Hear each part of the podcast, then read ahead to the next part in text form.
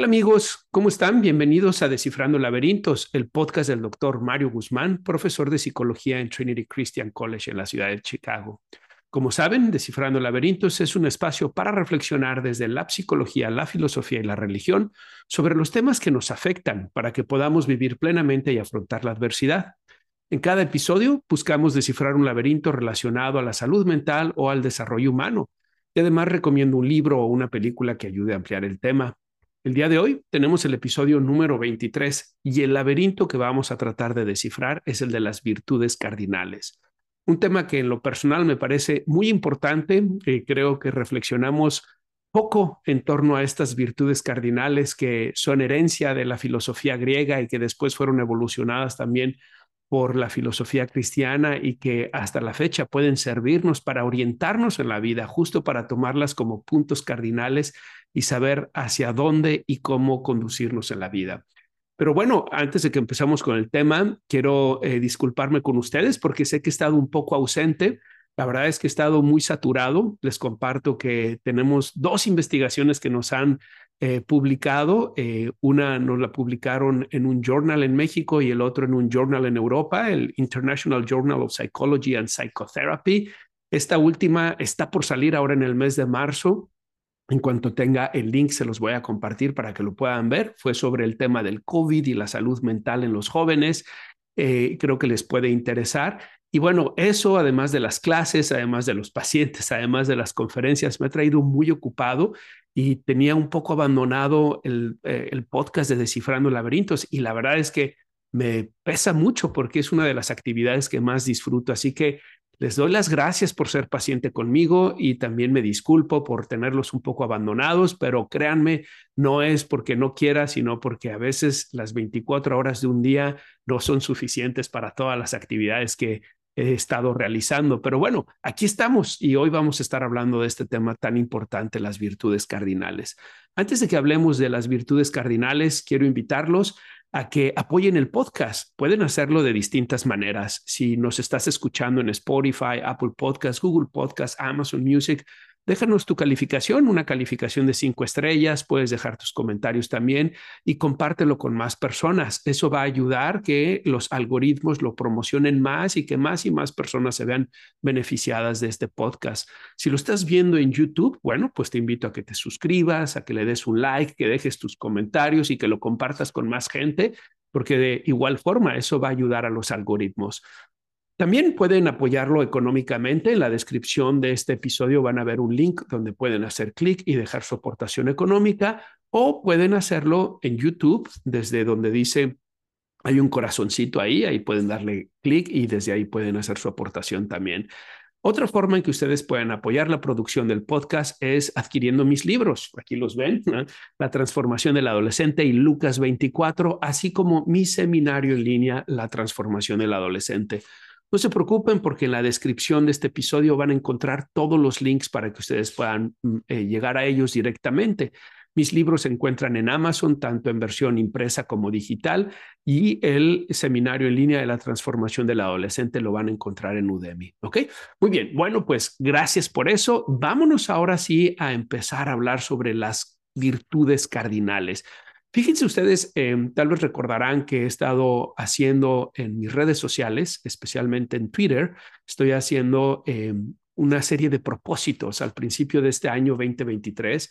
Eh, publiqué un tweet donde les decía que no era buena idea hacer uno, un propósito o algunos propósitos para todo el año, porque lo que sucede es que cuando nosotros hacemos el propósito, por ejemplo, de voy a bajar 20 kilos o voy a ir al gimnasio todos los días, bueno, eh, normalmente lo que sucede es que empezamos con mucho entusiasmo, pero después de unas semanas el entusiasmo empieza a bajarse, la motivación empieza a bajarse y muchas personas terminan abandonando esos propósitos.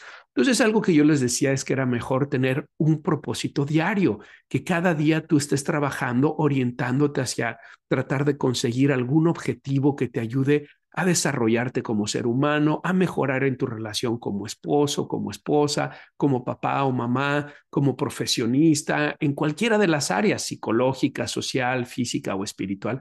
Y eso es lo que he venido haciendo.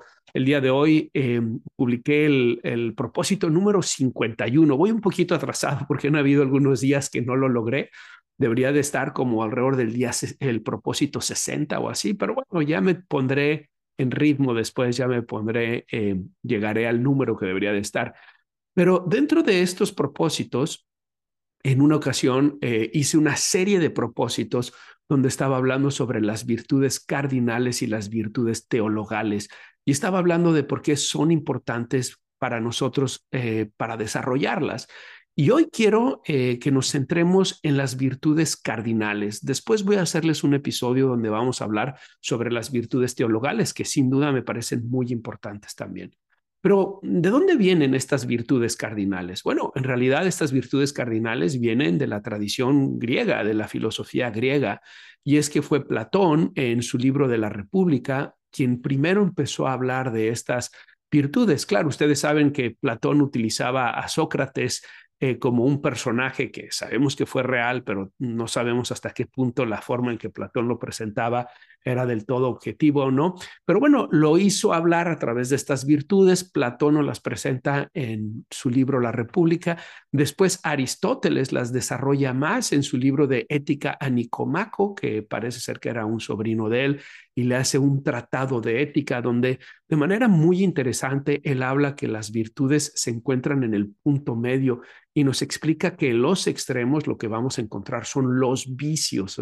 Muy interesante. Y él desarrolló no solamente las cuatro virtudes cardinales de las que vamos a estar hablando hoy, sino que desarrolló una nosología más amplia de distintas virtudes. Después fueron los estoicos, que como ustedes saben es una de mis filosofías favoritas, porque los estoicos eh, era una filosofía orientada a cómo hacerle frente a la adversidad, a cómo hacerle frente a las vicisitudes en la vida, incluso también a cómo hacerle frente a la bonanza, digamos, ¿no? Y la terapia cognitivo-conductual, que es la terapia con la que yo trabajo con mis pacientes, surge de la filosofía estoica. Los primeros autores como Albert Ellis, Aaron Beck, toman las, sus ideas originales, las toman eh, de, de, los estoicos, de las ideas de los estoicos. Personas como Marco Aurelio, Séneca, Epicteto, Cicerón son como las figuras más representativas del movimiento estoico. Y bueno, ellos las elaboraron de manera eh, muy específica. Eh, por ejemplo, si ustedes leen a Séneca, Séneca tiene tratados donde él va hablando sobre el tema de la felicidad, de la felicidad, el tema del enojo, el tema de la ansiedad, y todo lo va ligando a que estas son oportunidades de utilizar las virtudes cardinales. Pero algo muy interesante sucedió eh, cuando el, el imperio romano se cristianiza. Los cristianos, a diferencia de otras religiones, no destruyeron el contenido pagano, el contenido o digamos la sabiduría, el conocimiento que habían desarrollado otras religiones, otras filosofías. Por el contrario, lo que hacían, y esto es especialmente cierto en los monasterios, es que eh, generaban bibliotecas enormes donde trataban de preservar el conocimiento precristiano y cristiano lo cual mucha gente lo desconoce y mucha gente que ataca el cristianismo diciendo que el cristianismo es una eh, doctrina que es intolerante, etcétera, en realidad no saben lo que están diciendo, porque es gracias al cristianismo que hoy tenemos eh, el conocimiento de los griegos, es gracias al cristianismo que se fue, que, que toda esta información se fue, digamos, eh, protegiendo en las bibliotecas de los monasterios y que después con el tiempo pues se fueron transmitiendo una vez que llegó la imprenta, claro, y se fueron publicando los libros, etcétera, ¿no? Pero es gracias a los cristianos que se salva el conocimiento de los griegos y eh, tres santos muy importantes, San Ambrosio, San Agustín y Santo Tomás de Aquino, desarrollan estas cuatro virtudes cardinales, empiezan a trabajarlas, empiezan de alguna manera a elaborarlas junto con la teología y la perspectiva cristiana. Eh, San Ambrosio incluso tratados con estoicismo, ¿no? Era un cristiano estoico, diríamos. Y también tendríamos que decir que San Pablo, cuando lee uno las cartas de San Pablo, uno se da cuenta que San Pablo era un hombre bastante eh, educado, erudito sobre lo que estaba pasando en la filosofía helenística, ¿no? En la filosofía griega. Eh, hay en una de las, eh, en la carta a los romanos, San Pablo nos dice que entabla una conversación tanto con los estoicos como con los hedonistas, ¿no? Los, de, los seguidores de Epicuro, y, y, él habla de que entabla esas conversaciones con ellos, ¿no? Entonces, estos santos San Ambrosio, San Agustín y Santo Tomás lo que hacen es que toman las cuatro virtudes cardinales, de alguna manera las van cristianizando un poco y después desarrollan tres eh, virtudes más que les llamamos las virtudes teologales. Esto es especialmente el caso de Santo Tomás, en donde eh, él agrega estas tres virtudes más y por lo tanto desde una perspectiva cristiana vemos las siete virtudes como el camino para llevar una vida recta, una vida de santificación. Pero tú no necesitas ser cristiano o religioso para encontrar valor en estas virtudes, especialmente cierto en las cuatro virtudes cardinales que vamos a estar hablando hoy, porque son de alguna manera universales. Eh, personas creyentes o no creyentes pueden adoptarlas, entenderlas, asumirlas como guías en su vida. Eso es lo que hizo Platón, Aristóteles, Sócrates, los estoicos y muchos otros más, ¿no? Entonces, hoy quiero invitarlos a que hablemos de eso, comentarles también que la psicología durante muchos años desestimó este tema de las virtudes y las fortalezas y fue hasta principios del, del siglo XXI, en, en, en, el 2000, cuando un psicólogo muy famoso que se llama Martin Seligman, a quien se le conoce como el padre de la psicología positiva, dio un discurso al asumir la presidencia de la Asociación Psicológica Americana, en donde él hablaba de la necesidad de la psicología de retomar los aspectos positivos del ser humano y de no enfocarse solamente en los aspectos negativos. Y Martin Seligman, junto con otros autores, ellos también han estado desarrollando mucho el tema de las virtudes, desarrollaron incluso un libro que según ellos eh, eh, buscaba ser como un, digamos, un contrabalance de lo que es el Manual Diagnóstico Estadístico de la Salud Mental, el DSM-5. Y es un manual que ellos hicieron de las fortalezas y virtudes del carácter. Es muy interesante, vale la pena revisarlo. A mí me gustó mucho. Me parece ellos lo que hicieron es que hicieron un análisis transcultural de distintas religiones, culturas, momentos históricos para tratar de ver cuáles eran las virtudes más importantes en cada una de estas sociedades y cuáles estaban en común. Ellos vienen con sus propias eh, virtudes. Me parece que ellos proponen siete también, seis o siete virtudes, no me acuerdo en este momento exactamente eh, y ellos les dan una reinterpretación, digamos, basada para el siglo XXI. Un buen trabajo que hizo Martin Seligman. De hecho, hay un cuestionario, hay una página de internet que te puedes meter, puedes buscar las fortalezas y virtudes del carácter, puedes hacer el cuestionario, te dan resultados y te van a decir cuáles son tus virtudes, tus fortalezas del carácter, están más elaboradas, cuáles son las áreas de oportunidad y te van a dar consejos. Vale la pena revisarlo. Sin embargo, personalmente me quedo con la visión clásica, me quedo con la visión de los griegos, me quedo con la visión de los cristianos y adopto y he tratado de adoptar en mi vida personal y también en mi trabajo profesional a las cuatro virtudes cardinales como esos puntos que me ayudan a afrontar la adversidad, las dificultades en la vida y a las tres virtudes teologales como un recordatorio de que no soy solamente un ser animal, sino que también soy un ser espiritual y que por lo tanto estoy llamado a la trascendencia, estoy llamado a conectar con Dios y estoy llamado a ver que mi vida es solamente una antesala de un porvenir, ¿no? Pero bueno, en mi consulta, en mi trabajo terapéutico, en mi trabajo como profesor y académico, eh, las desarrollo estas siete virtudes con mis pacientes, claro, respetando las perspectivas de ellos. Aquellos que no se identifican como cristianos o religiosos, pues no abordo el tema de las virtudes teologales, pero sí el tema de las virtudes cardinales, porque como les dije, son universales, cualquiera puede sacar beneficio de ellas. Y hoy, como les dije, vamos a estarnos eh, enfocando en estas cuatro virtudes cardinales. En un próximo episodio les haré un programa especial sobre las virtudes teologales. Muy bien, vamos pues, eh, lo que quiero eh, comentarles es que voy a estar haciendo, voy a estar leyendo lo que estuve compartiendo en Twitter, en Facebook, en Instagram, en mis canales de WhatsApp, que por cierto, quiero invitarlos a todos que me sigan en mis redes sociales. me van a encontrar como arroba DR Mario Guzmán S. estoy otra vez en Instagram, Twitter, Facebook y también eh, van a encontrar en mis redes sociales unos links.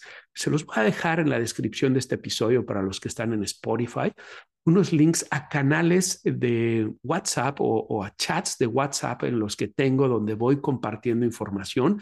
Eh, en esos eh, eh, chats solamente escribo yo, entonces no hay nadie más, ni, ni mandamos cadenas de tienes que enviarle esto a 20 personas o te va a caer el chahuistle. ¿no?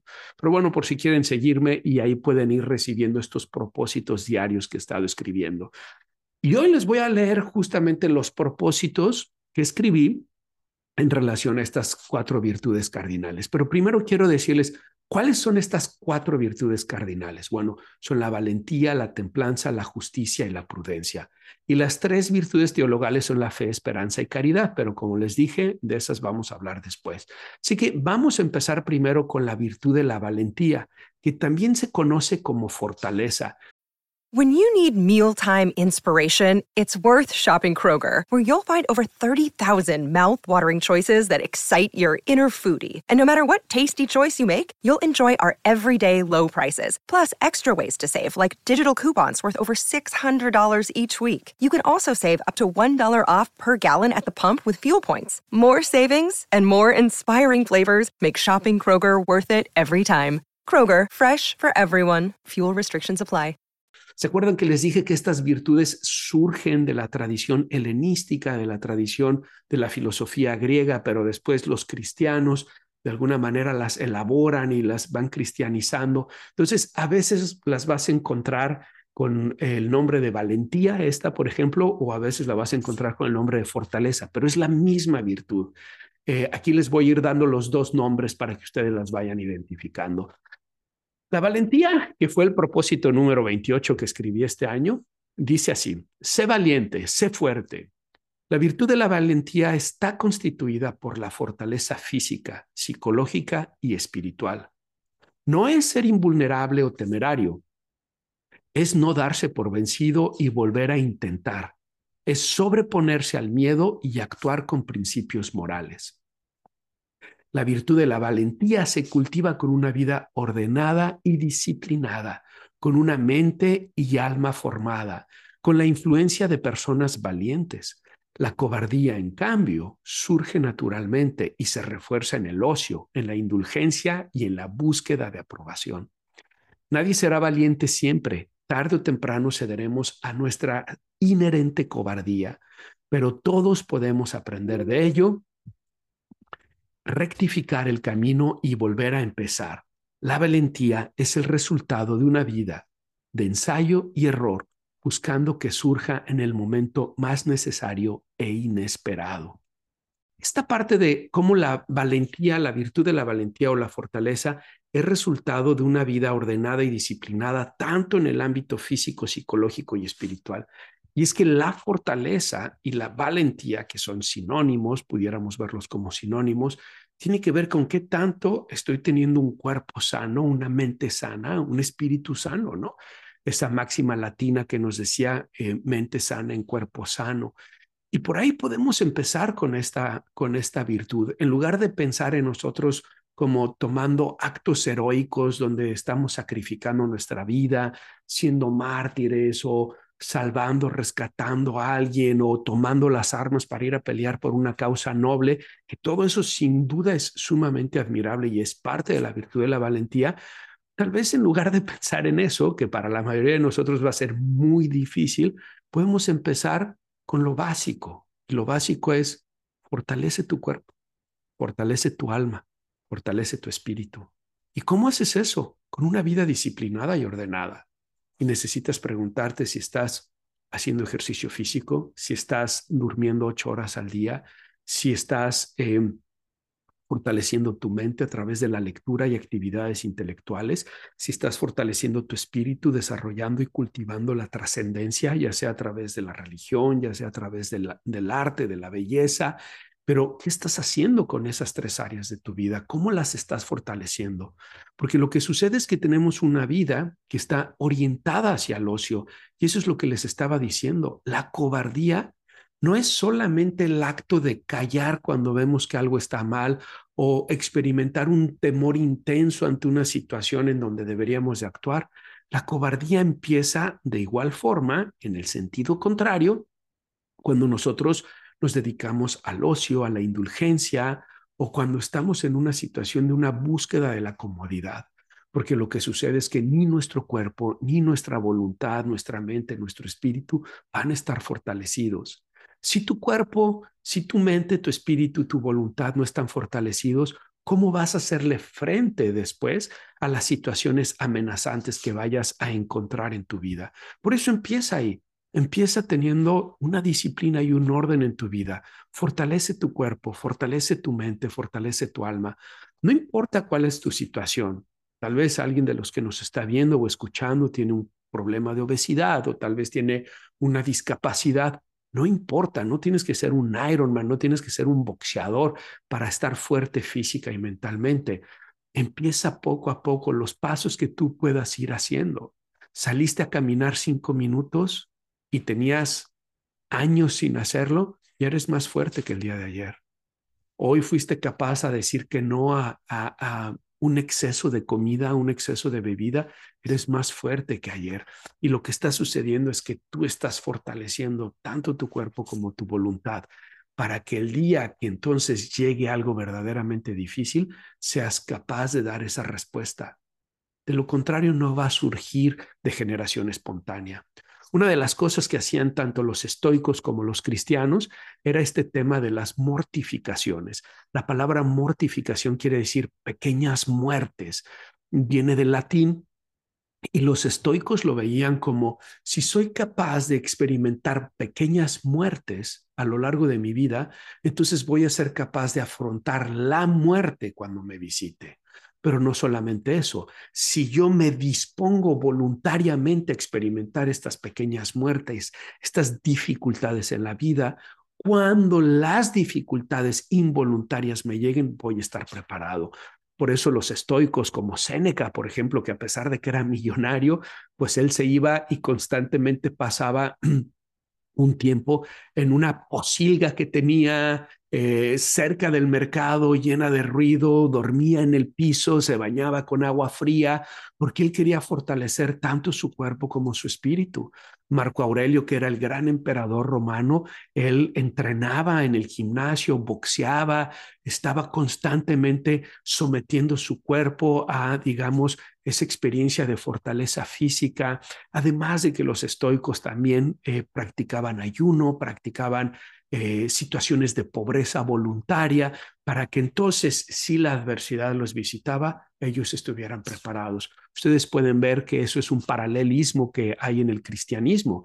Por ejemplo, ahorita estamos en la época de cuaresma y se nos invita a hacer mortificaciones, pequeñas muertes, sacrificios, a ayunar, a la abstinencia de bebidas, de dulces, de azúcares, eh, también incluso a la abstinencia sexual, se nos invita a dejar al lado cosas que para nosotros pueden estarnos distrayendo, como pueden ser eh, los celulares, la computadora, los medios de comunicación, las redes sociales, ¿no?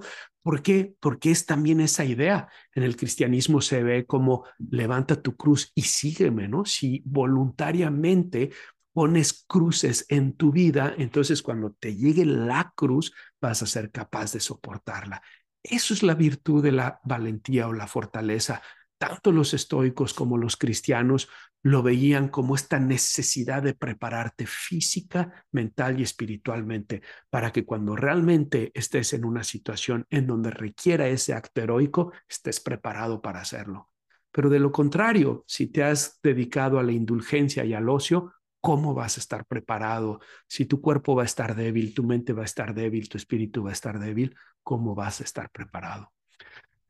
Vamos a la segunda eh, de las virtudes cardinales. Esta virtud se llama templanza, también se le conoce como autocontrol. Y esta fue el propósito 29. Decía, todo con moderación. La virtud de la templanza tiene el objetivo de que hagamos un uso apropiado del sexo, la comida, la bebida y el ocio. No tienen nada de malo en sí mismos. Es decir, el sexo, la comida, la bebida y el ocio no tienen nada de malo en sí mismo. Por el contrario, nos sirven para la supervivencia y la perpetuación de la especie. Pero justo por su importancia, nuestro cerebro tiene un circuito de recompensa dopaminérgico que hace que nos sintamos bien ante dichas experiencias y las busquemos nuevamente. El problema está en que mientras más las satisfacemos, más nos habituamos y pronto requerimos mayores dosis. Son justo la comida, el sexo, las sustancias y los dispositivos los que activan dicho circuito de recompensa dopaminérgica. Y esto genera una experiencia de intensidad. Por ello es que vemos que la gente desarrolla adicción a esas actividades o sustancias. Los jóvenes son más sensibles a ello, pues su corteza prefrontal aún no está del todo desarrollada. Lo que tenemos que hacer es ejercer la virtud de la templanza, el autocontrol de los impulsos, no para erradicarlos, sino para experimentarlos en el momento adecuado y en la cantidad apropiada. La templanza te ayuda a disfrutarlos más y mejor, y la indulgencia los desvirtúa. Fíjense qué importante es esta eh, virtud de la templanza o el autocontrol, porque todas estas cosas de las que estaba hablando en esa publicación, el sexo, las sustancias, la comida, los dispositivos, no son malos en sí mismos. Lo que es malo es el uso que les damos. Pero ¿cómo es que terminamos enganchados, adictos a estas situaciones? Bueno, es que lo que explicaba, en nuestro cerebro tenemos este circuito de recompensa dopaminérgico y cuando estamos comiendo, bebiendo, teniendo sexo, utilizando los dispositivos, se está activando ese circuito de recompensa dopaminérgico, lo cual incrementa nuestro deseo de seguirlo consumiendo o haciendo. Pero mientras más lo hacemos, más nos habituamos y más altas son las dosis que requerimos para experimentar el efecto, lo cual termina siendo como una espiral descendente, como un rabbit hole que dicen los americanos, ¿no? En donde uno se mete y uno termina envuelto en muchos problemas. Una de las cosas que estamos viendo que está siendo todavía más problemática es justamente el tema de los dispositivos. Tenemos estos celulares, estas computadoras que sin duda traen enormes beneficios. Miren lo que estamos haciendo ahorita. Estoy grabando aquí en la sala de mi casa. Al ratito lo voy a subir a YouTube y bueno, los que me hagan favor de verme y compartirlo, voy a poder llegar a muchas personas gracias a eh, esta tecnología. Sin embargo, esta tecnología también nos está cada vez más consumiendo nuestra atención. Y dentro de eso hay un elemento muy importante y es el de la pornografía más y más personas están consumiendo pornografía.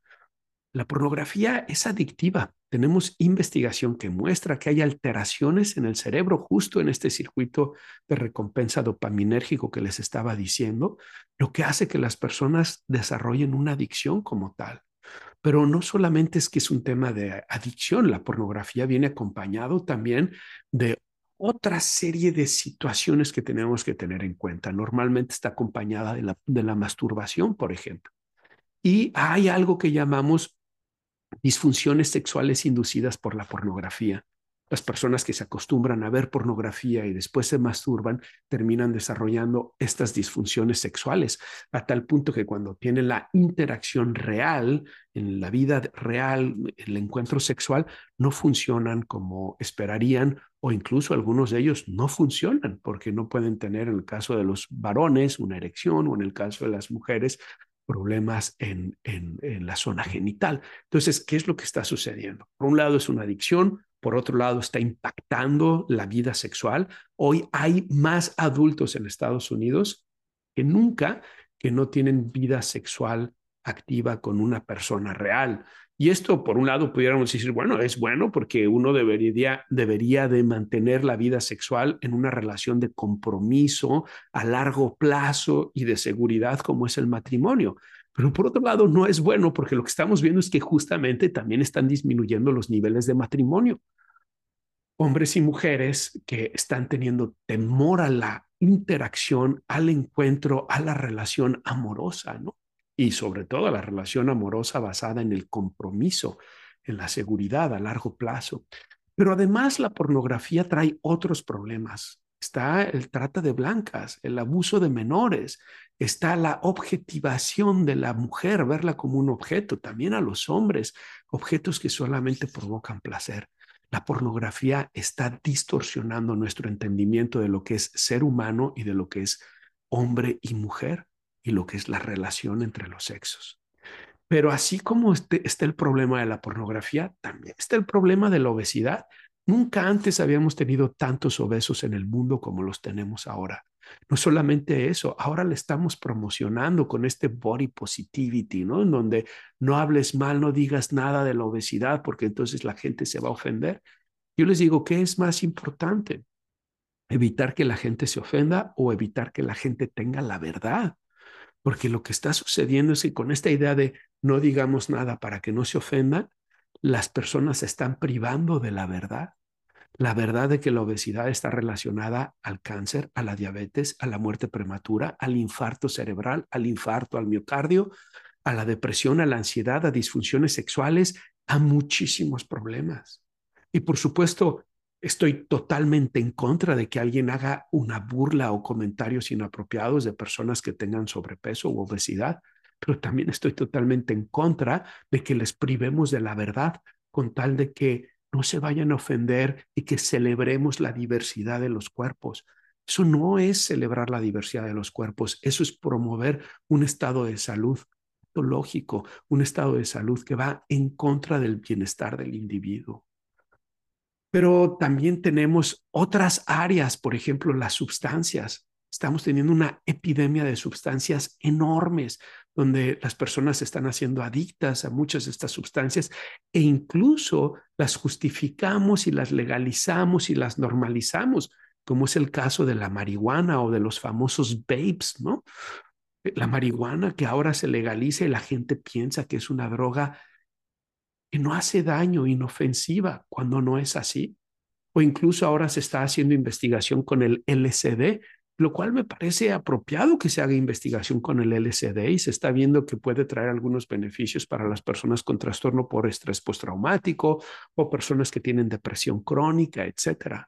Pero lo que me parece muy delicado es que el mensaje que recibe la gente es usa las drogas, no pasa nada, cuando no es así. Las drogas, las sustancias, el sexo, la comida, los dispositivos, como les decía, terminan generando una gratificación inmediata, pero un sufrimiento a largo plazo mucho mayor del que se estaba tratando de evitar. Y se termina en este, en esta espiral ah, descendente en donde después es muy difícil salir de ella. Por lo tanto, quiero invitarlos a que veamos el desarrollo de la templanza y el autocontrol como una virtud esencial en nosotros, en nuestros hijos, promoverlas desde chicos.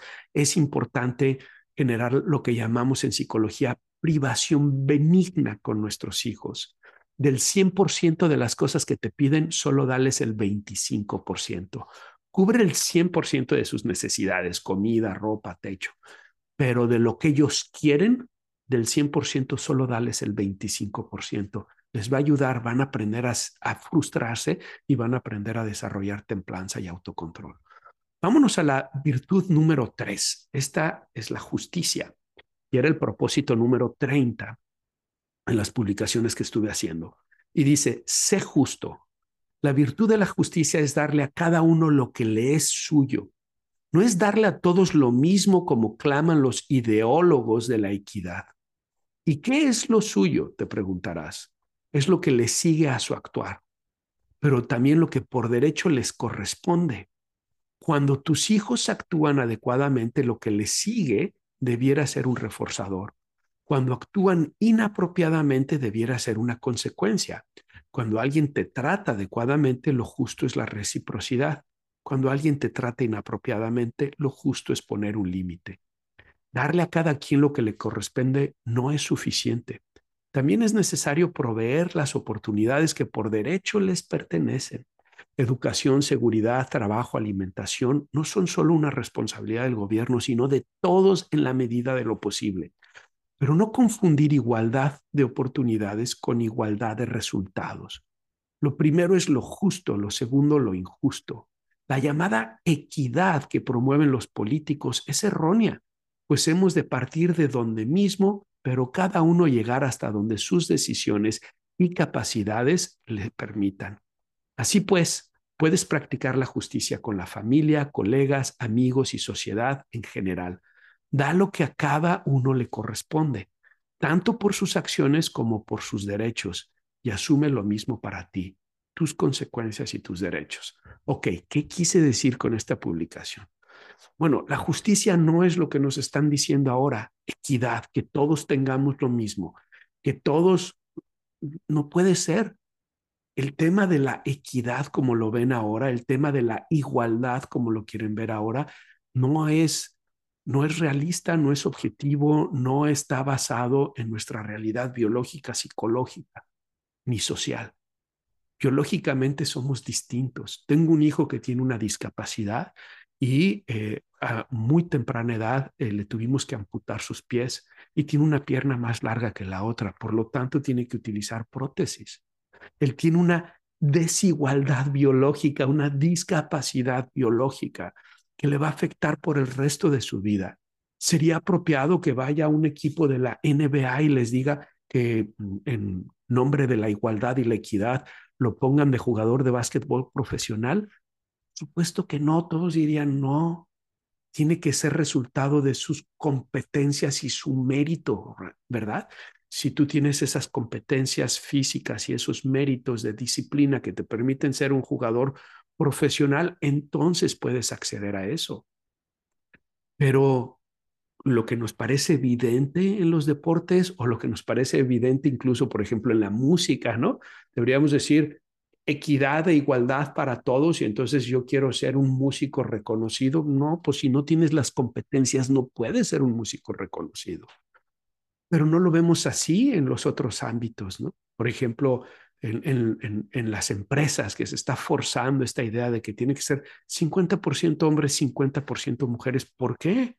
Tal vez hay una empresa que sea mejor 80% mujeres y 20% hombres o 100% mujeres y 0% hombres y viceversa. No veo a nadie en, el área de la enfermería o en el área de la educación escolar eh, quejándose de que la gran mayoría son mujeres y no hombres. Veo que se quejan en otras áreas y dicen es que ocupan los cargos más altos donde hay más dinero.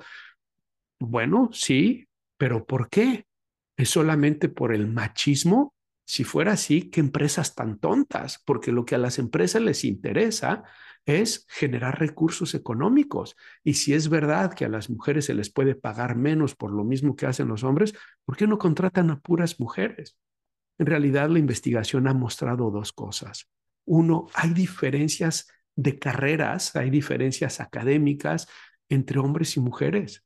La psicología, por ejemplo, es 80% femenina el 80% de las personas que van a psicología son mujeres.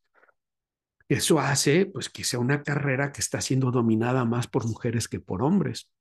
En cambio, ingenierías tiende a ser una carrera más bien dominada por hombres que por mujeres. ¿Qué pasa en medicina, por ejemplo? En medicina se ha llegado en muchos lugares a tener más o menos el mismo número de candidatos que entran a estudiar medicina entre mujeres y hombres pero ¿por qué son más hombres neurólogos y cardiólogos y por qué son más mujeres las que están en medicina familiar, en pediatría o en anestesia?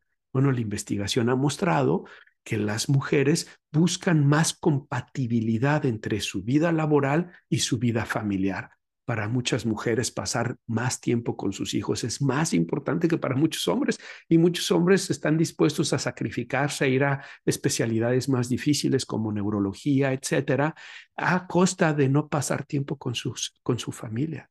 Entonces tenemos que ser cuidadosos porque esta idea de todos debemos de tener lo mismo en realidad es un socialismo encubierto y cada que se ha implementado eso ha terminado mal. Y las sociedades más desiguales han sido justo las sociedades que han buscado implementar la equidad por la fuerza. Por la, fuerza. la justicia no tiene que ver con lo que nos están diciendo. La justicia, la justicia tiene que ver con darle a cada quien lo que le corresponde. Y ahí hay dos cosas. Uno, lo que nos corresponde es sí partir de donde mismo, tener los mismos derechos, el derecho a la educación, el derecho a la salud, el derecho a la seguridad. y los gobiernos tienen que trabajar en eso. También nosotros tenemos que preguntarnos cómo podemos contribuir a eso. Pero el otro elemento de darle a cada quien lo que le corresponde, lo que le es justo, es que cada quien asuma las consecuencias de sus actos. Tú estás dispuesto a ir y estudiar todo lo que tienes que estudiar para ser un médico neurólogo y después tener ganancias económicas extraordinarias. Perfecto, hazlo. No estás dispuesto a hacerlo, ¿por qué entonces tendrías que recibirlo?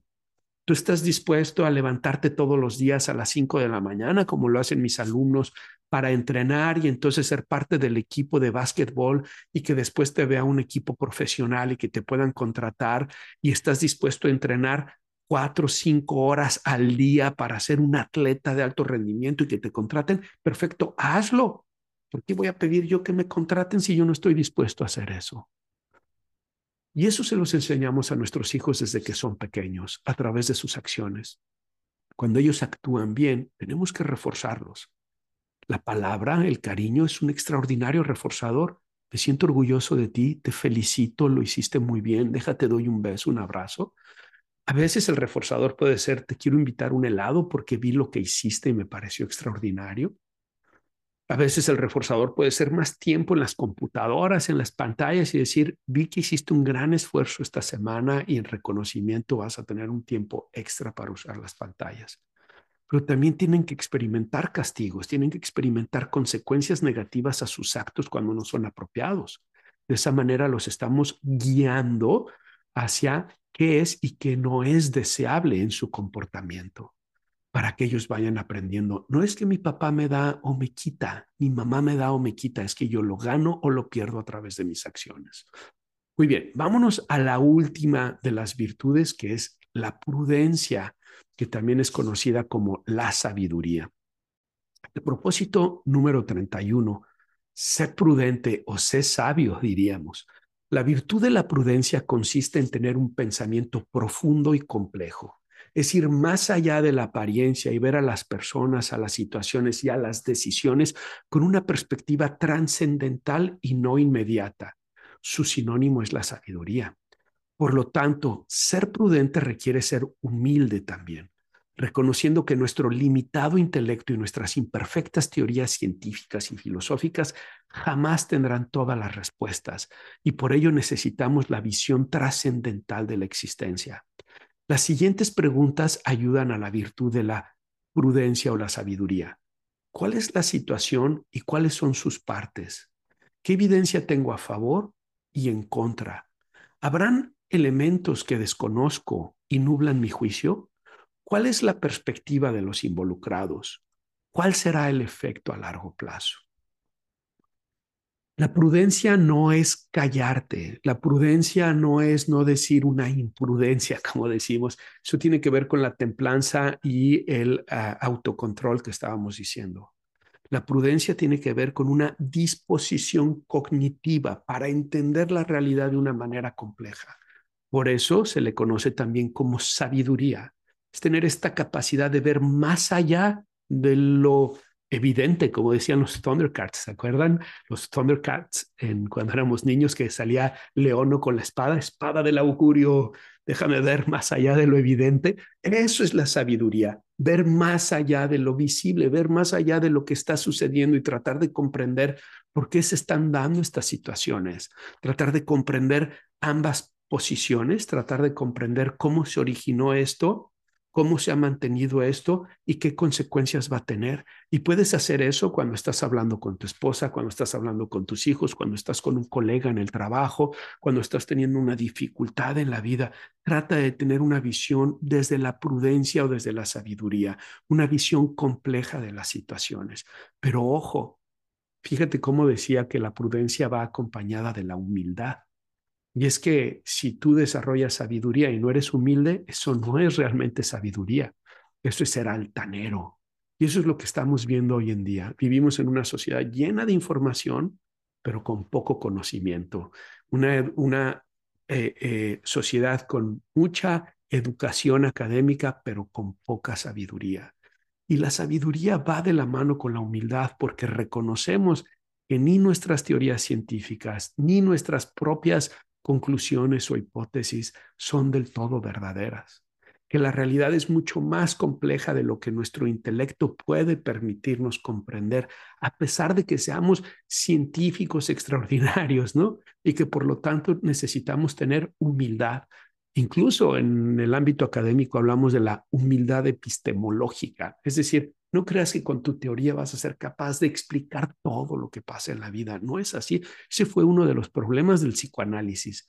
Creyó Freud que con su teoría era capaz de explicar la religión, la sociedad, la ciencia, la relación entre los hombres, eh, hombres y mujeres, eh, política.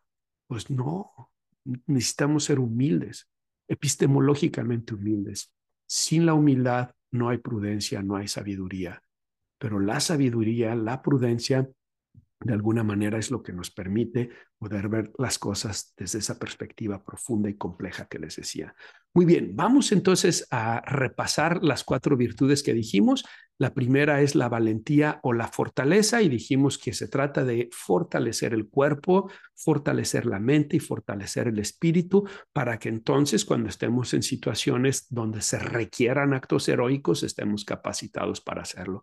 La segunda dijimos que es la templanza o el autocontrol y tiene que ver con utilizar con moderación, no con exceso comida, sexo, alcohol, sustancias, dispositivos, no son en sí mismos malos, sino el tema es que mientras más los utilizamos, más queremos y terminamos haciéndonos adictos a ello. Por eso tenemos que tener control, restringirnos, limitarnos en su utilización.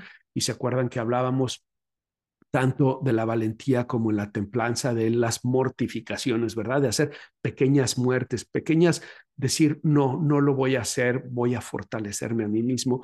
Y la templanza y el autocontrol también tiene que ver con lo que hablamos, con lo que decimos, con la forma en cómo nos expresamos, ¿no?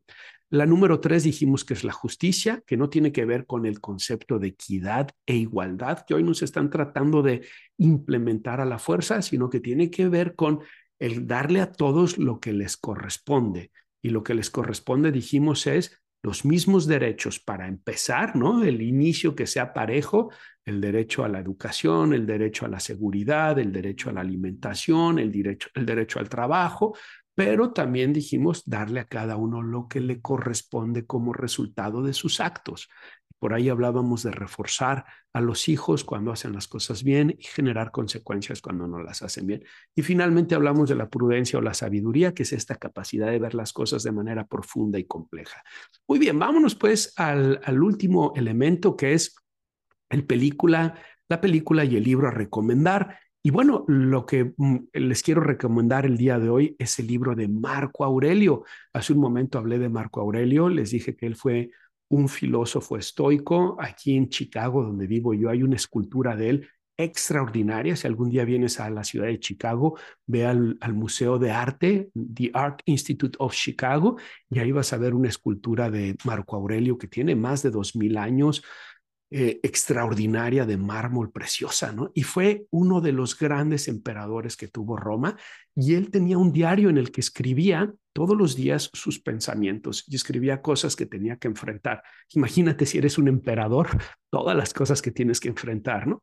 Además era un padre numeroso, tenía algo así como ocho, nueve hijos, una cosa así. Y bueno, pues como emperador tienes que lidiar con personas que quieren dañarte, con personas que quieren sacar beneficios de ti. Y él tenía muy claro que tenía que manejarse con las cuatro virtudes cardinales, con valentía, con autocontrol, con justicia, con sabiduría, para que entonces él pudiera realmente dar un servicio a la República, a Roma, en lugar de eh, al imperio, en lugar de eh, caer, digamos, última presa de sus propios intereses egoístas. Y entonces todos los días se daba la tarea de escribir sus pensamientos, algo que le pido yo a mis pacientes que hagan también, porque a través de la investigación hemos visto que el journaling o el escribir los pensamientos promueve algo que se llama procesamiento cognitivo, nos ayuda a procesar y entender las cosas mejor. En fin, y en este libro que se llama Meditaciones, pues él nunca pensó en publicarlo, él lo estaba escribiendo para sí mismo, pero una vez que se murió, uno de sus ayudantes lo preservó y después un historiador lo encontró y gracias a Dios ese libro lo puedes conseguir hoy por 10 dólares en Amazon, así se llama Meditaciones Marco Aurelio, es una joya.